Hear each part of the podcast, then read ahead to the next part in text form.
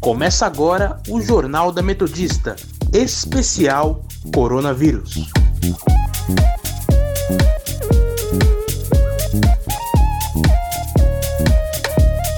Eu sou Luciana Kim. E eu, Amanda Caires. Está começando o Jornal da Metodista especial sobre o coronavírus. Estamos aqui para informar você das principais notícias de hoje, quarta-feira, dia 29 de abril de 2020. Se você quiser nos seguir, acesse o nosso Instagram, arroba portalrronline ou, ou arroba Sônica Metodista.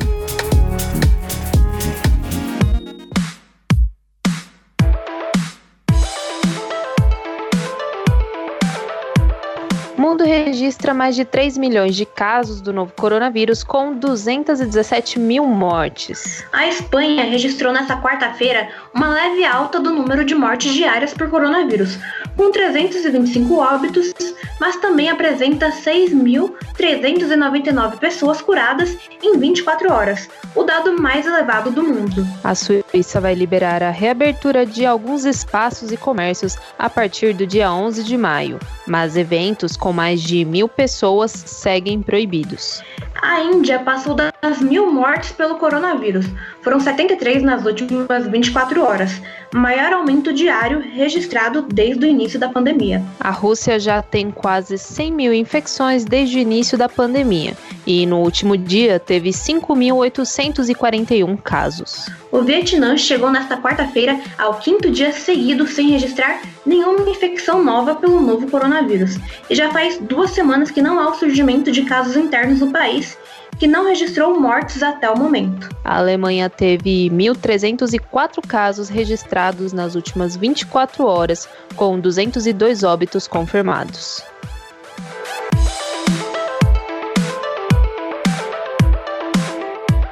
Brasil há mais de 73 mil casos do novo coronavírus, com 5.301 mortes. O número de óbitos no país superou o da China, que, segundo dados oficiais, tem 4.632 mortes confirmadas. Ceará e Pernambuco estão com 98% dos leitos de UTI ocupados, as maiores taxas do país. Além disso, em Pernambuco, 99% dos leitos de UTI da rede pública dedicados aos pacientes infectados pelo novo coronavírus também estão ocupados. A cidade amazonense Manacapuru é o município com maior incidência de casos de Covid-19, com 329,7 registros a cada 100 mil habitantes. São Paulo registra 24 mil casos confirmados até o momento e é o estado com maior número de infectados pela doença.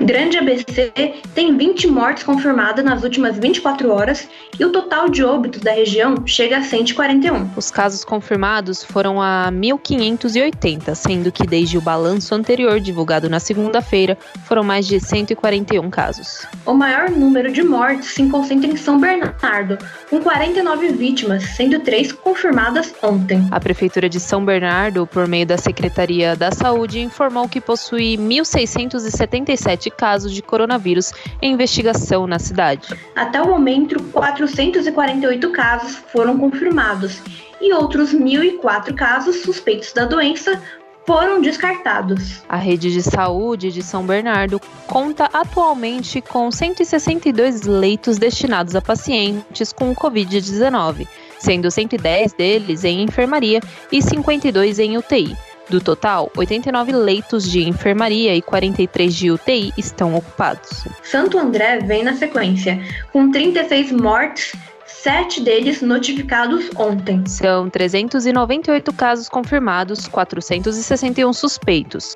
Contudo, 702 casos foram descartados. No total, em hospitais públicos e privados, há 230 pessoas internadas com suspeita ou confirmação de coronavírus. São Caetano tem 12 mortes, sendo uma delas confirmada ontem. Na cidade, o número de casos confirmados são de 304 e 529 casos são descartados. Diadema já teve 19 vítimas do coronavírus, 6 morreram ontem, 50 estão em investigação e 26 suspeitos foram descartados. O município registra 233 casos confirmados, 489 descartados e 1.013 casos suspeitos em andamento. Ribeirão Pires permanece até o momento com cinco óbitos por Covid-19 entre os moradores e não há óbitos por causa suspeita em análise laboratorial. Já são 55 os casos confirmados para a doença na cidade. Do total, 30 pacientes já se recuperaram e não apresentam mais sintomas da doença. A Prefeitura de Ribeirão Pires entregará hoje o hospital de campanha da cidade que será a retaguarda da rede municipal para o atendimento de casos suspeitos ou confirmados de Covid-19. A unidade estruturada dentro do ginásio municipal Osíris Greco, no complexo Ayrton Senna, inicia os atendimentos no final desta tarde. Mauá registra 20 óbitos, três deles confirmados ontem.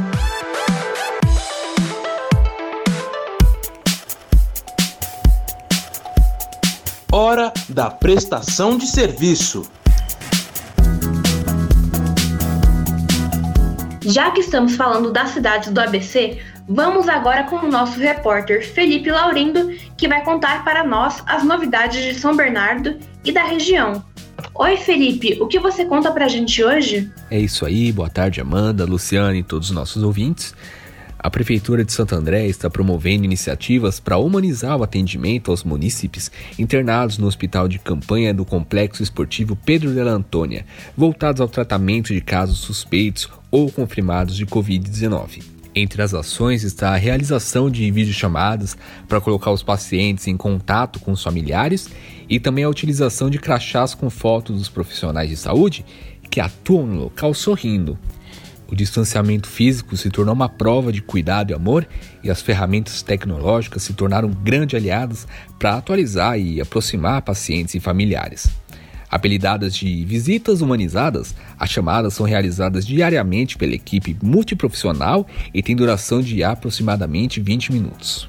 A cidade contará ainda com outros dois hospitais de campanha no estádio Bruno José Daniel, com 120 leitos, e na Universidade Federal do ABC, a UFABC, com 100 leitos. E continuando aqui em Santo André, a segunda data mais importante para o comércio, o Dia das Mães, este ano chega com compras entregues via drive-thru no Shopping ABC. Os consumidores poderão fazer seus pedidos diretamente nas lojas participantes via WhatsApp e retirá-las de 4 a 9 de maio, das 11 horas da manhã às 6 da tarde, na Doca 1 do empreendimento. Ao todo, Serão mais de 50 lojas participantes que estarão oferecendo várias opções de presentes para a data. Os pedidos serão entregues com agendamento para retirada na Doca 1, que é aquela entrada pela Avenida Pereira Barreto, e o pagamento é feito na hora com a comodidade de ter inclusive máquinas de cartões levadas na janela no carro. Consulte o regulamento e as lojas participantes no site www.shoppingabc.com.br. É isso, eu volto com vocês aí. Obrigada pelas informações, Felipe.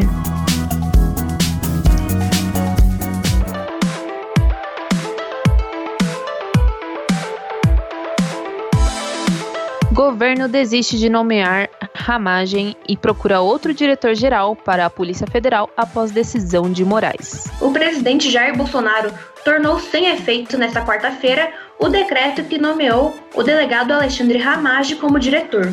A reversão do ato foi publicada em edição extra do Diário Oficial da União. O texto atende à decisão do ministro Alexandre de Moraes do Supremo Tribunal Federal. A Rádio Sônica conversou sobre tal decisão do ministro do STF com o doutorando e mestre em ciência política pela Universidade de São Paulo, Tiago de Oliveira Meirelles. E você vai ouvir agora um trecho da entrevista a questão da suspensão da nomeação ela acaba tendo é, direções opostas, porque de um lado você tem o STF agindo para limitar uma nomeação que notadamente teria caráter personalista, mas ao mesmo tempo você vê o STF interferindo em uma nomeação do executivo, que não é uma prática muito comum e em alguns casos nem tão aceitável.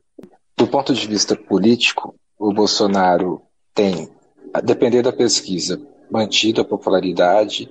É, algumas que estão saindo estão mostrando alguma queda, mas são tendências contraditórias que a gente não pode afirmar que estão corretas, qual está correta de fato.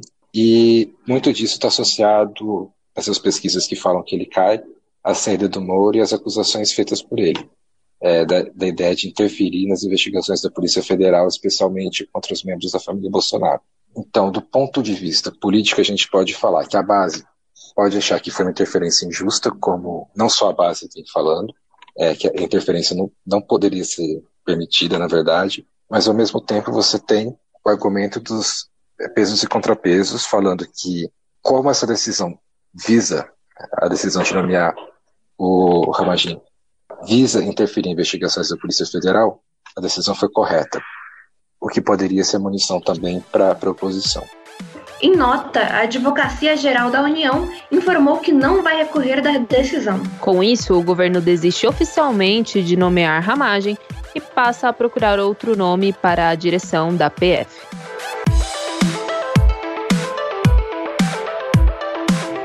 André Mendonça toma posse como novo ministro da Justiça. No governo de Jair Bolsonaro, ele atuou como advogado-geral da União e agora substitui Sérgio Moro, que se demitiu na última sexta-feira. Nos últimos 16 meses, como AGU, ele se tornou um dos principais conselheiros do presidente. O prestígio garantiu até mesmo uma sala no quarto andar do Palácio do Planalto. Tal espaço foi criado em março pela frequência com que passou a ser chamado para despachar na presidência em meio à pandemia. Para auxiliares de Bolsonaro, Mendonça chega a ser oposto de Moro, ex-juiz da Lava Jato.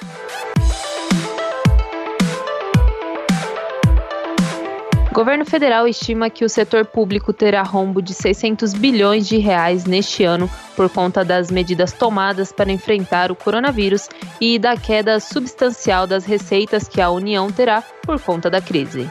Este valor equivale a 8% do produto interno bruto do país e os dados foram divulgados hoje pelo Tesouro Nacional. Em março, as contas públicas fecharam com um déficit de 21 bilhões e 200 milhões de reais e mesmo sem ter tido o impacto da pandemia.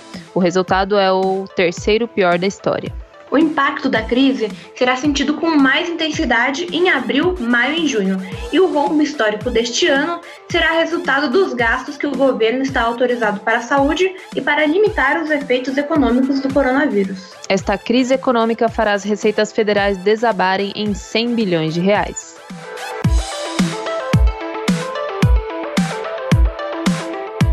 Presidente Jair Bolsonaro decreta ampliação da lista de serviços e atividades consideradas essenciais em meio à pandemia do novo coronavírus. A mudança foi publicada nesta quarta-feira no Diário Oficial da União e já está em vigor. As atividades e serviços classificadas em essenciais podem continuar em operação mesmo durante restrição ou quarentena em razão do vírus. De acordo com o decreto, o rol de atividades essenciais acrescido pelo texto, foi discutido e avaliado multidisciplinarmente por representantes das áreas de vigilância sanitária, saúde, do abastecimento de produtos alimentícios e de logística. E ele leva em consideração a decisão do Supremo Tribunal Federal, segundo a qual estados e municípios têm o poder de estabelecer políticas de saúde, inclusive questões de quarentena e a classificação dos serviços essenciais.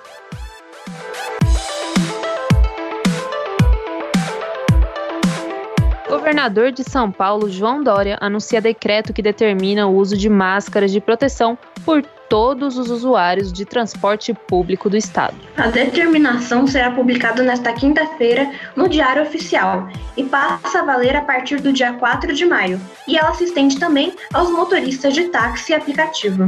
O caso do não cumprimento deverá ser monitorado pelas autoridades locais, que terão de exigir o uso do item de segurança, e por parte das empresas, a fiscalização será feita pela Agência de Transportes do Estado de São Paulo. E após a advertência se não cumprirem o decreto, haverá multa no valor de R$ 3.070 por dia e por veículo que tiver pelo menos uma pessoa sem máscara.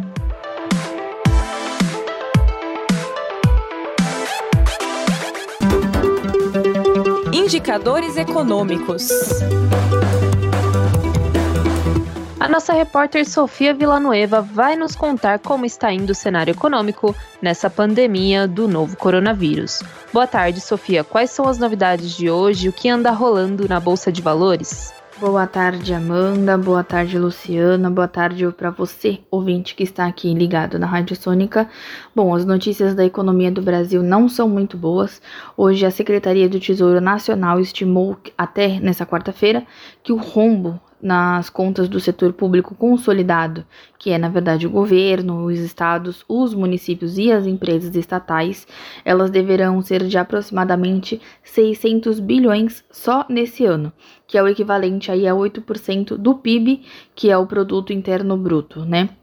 E se confirmado, esse será o maior valor da série histórica do Banco Central iniciada lá no ano de 2001.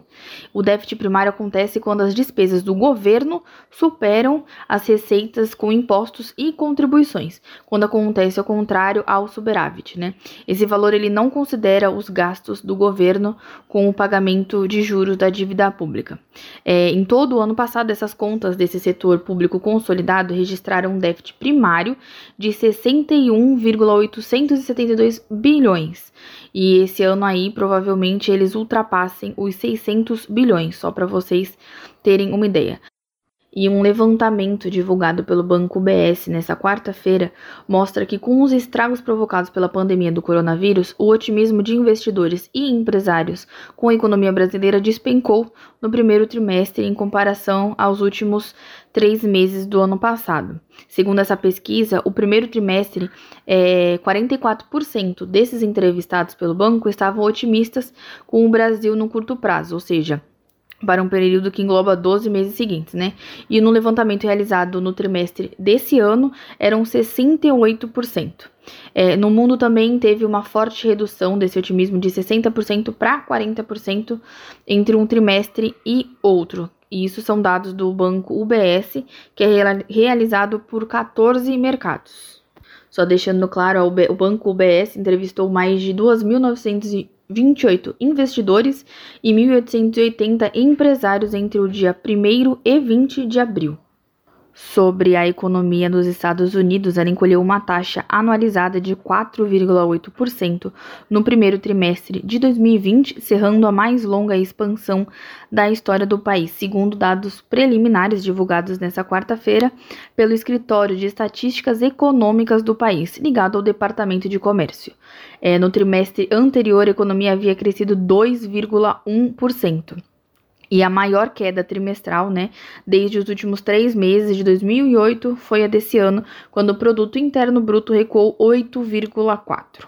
É, os dados são uma primeira estimativa e vão passar por revisões posteriores, né? Em dólares recorrentes, o PIB recuou 3,5%, ou melhor dizendo, 191,2 bilhões, para o patamar de 21,54 trilhões.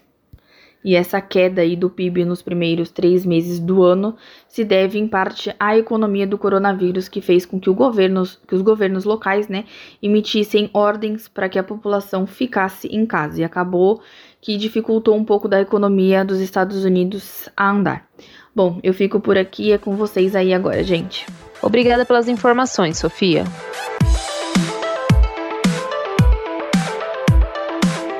Presidente da República, Jair Bolsonaro, diz que, por mais que seja o Messias, não faz milagres e lamenta as mortes por Covid-19. O fato ocorreu na portaria do Palácio da Alvorada, quando Bolsonaro perguntou a, um a uma repórter o que ela queria que ele fizesse em relação às mortes por coronavírus no Brasil. Lembrando que hoje, dia 29, as mortes superaram as da China, país de origem da pandemia, chegando a 5.017. Momentos depois, na mesma entrevista, Bolsonaro disse se solidarizar com as famílias das vítimas, mas afirmou que a vida é que amanhã pode ser ele. Questionado se conversaria com o ministro da Saúde, Nelson Teixe, sobre a flexibilização do distanciamento social, Bolsonaro afirmou que não dá parecer e não obriga ministro a fazer nada. O presidente ainda disse, abre aspas, as mortes de hoje, a princípio, essas pessoas foram infectadas há duas semanas. É o que eu digo para vocês: o vírus vai atingir 70% da população. Infelizmente é a realidade. Mortes vão haver. Ninguém nunca negou que haveria mortes. Fecha aspas.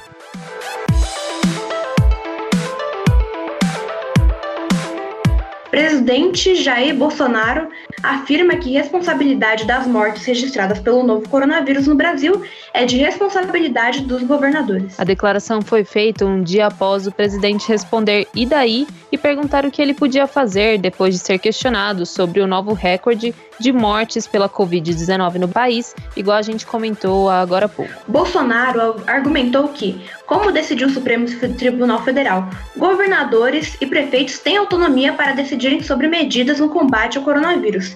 E por isso, eles precisam explicar por que as mortes continuam acontecendo. Ele ainda disse, aspas, essa conta tem que ser perguntada para os governadores. Perguntem ao senhor João Dória, ao senhor Covas, de o porquê terem tomado medidas tão restritivas e continua morrendo gente. Eles têm que responder.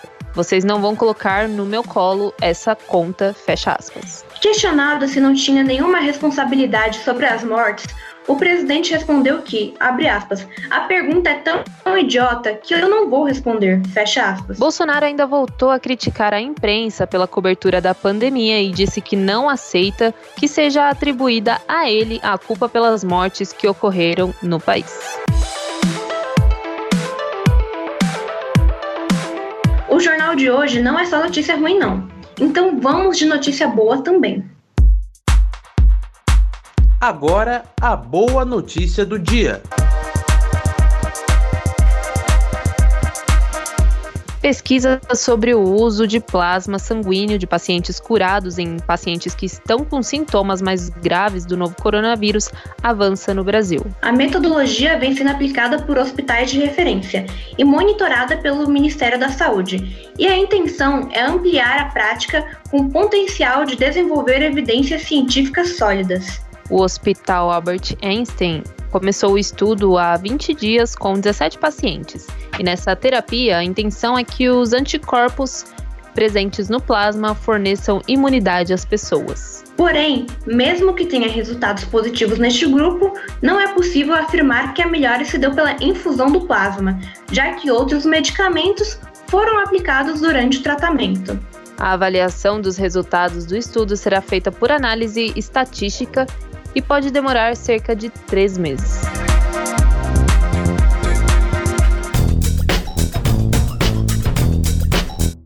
Hashtag Fique em Casa.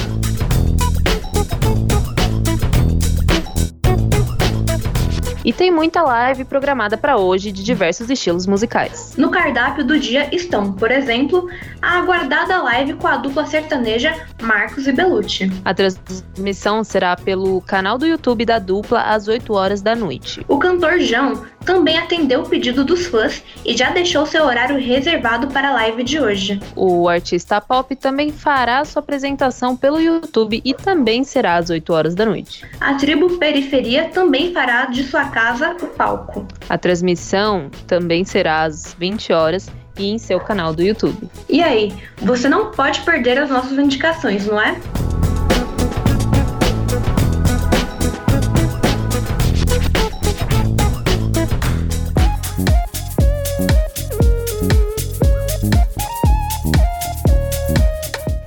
Por aqui o programa de hoje. Lembrando que se você quiser seguir a gente nas redes sociais, estamos no Instagram, arroba portal RRonline e arroba Sônica Metodista. Para mais informações, acesse o nosso portal através do endereço www.metodista.br barra rronline. Contamos com a participação dos repórteres Felipe Laurindo e Sofia Villanueva. Trabalhos técnicos de Leonardo Engelman. Apresentação minha, Luciana Kim. E minha, Amanda Caires. Continue ouvindo a nossa programação e até amanhã.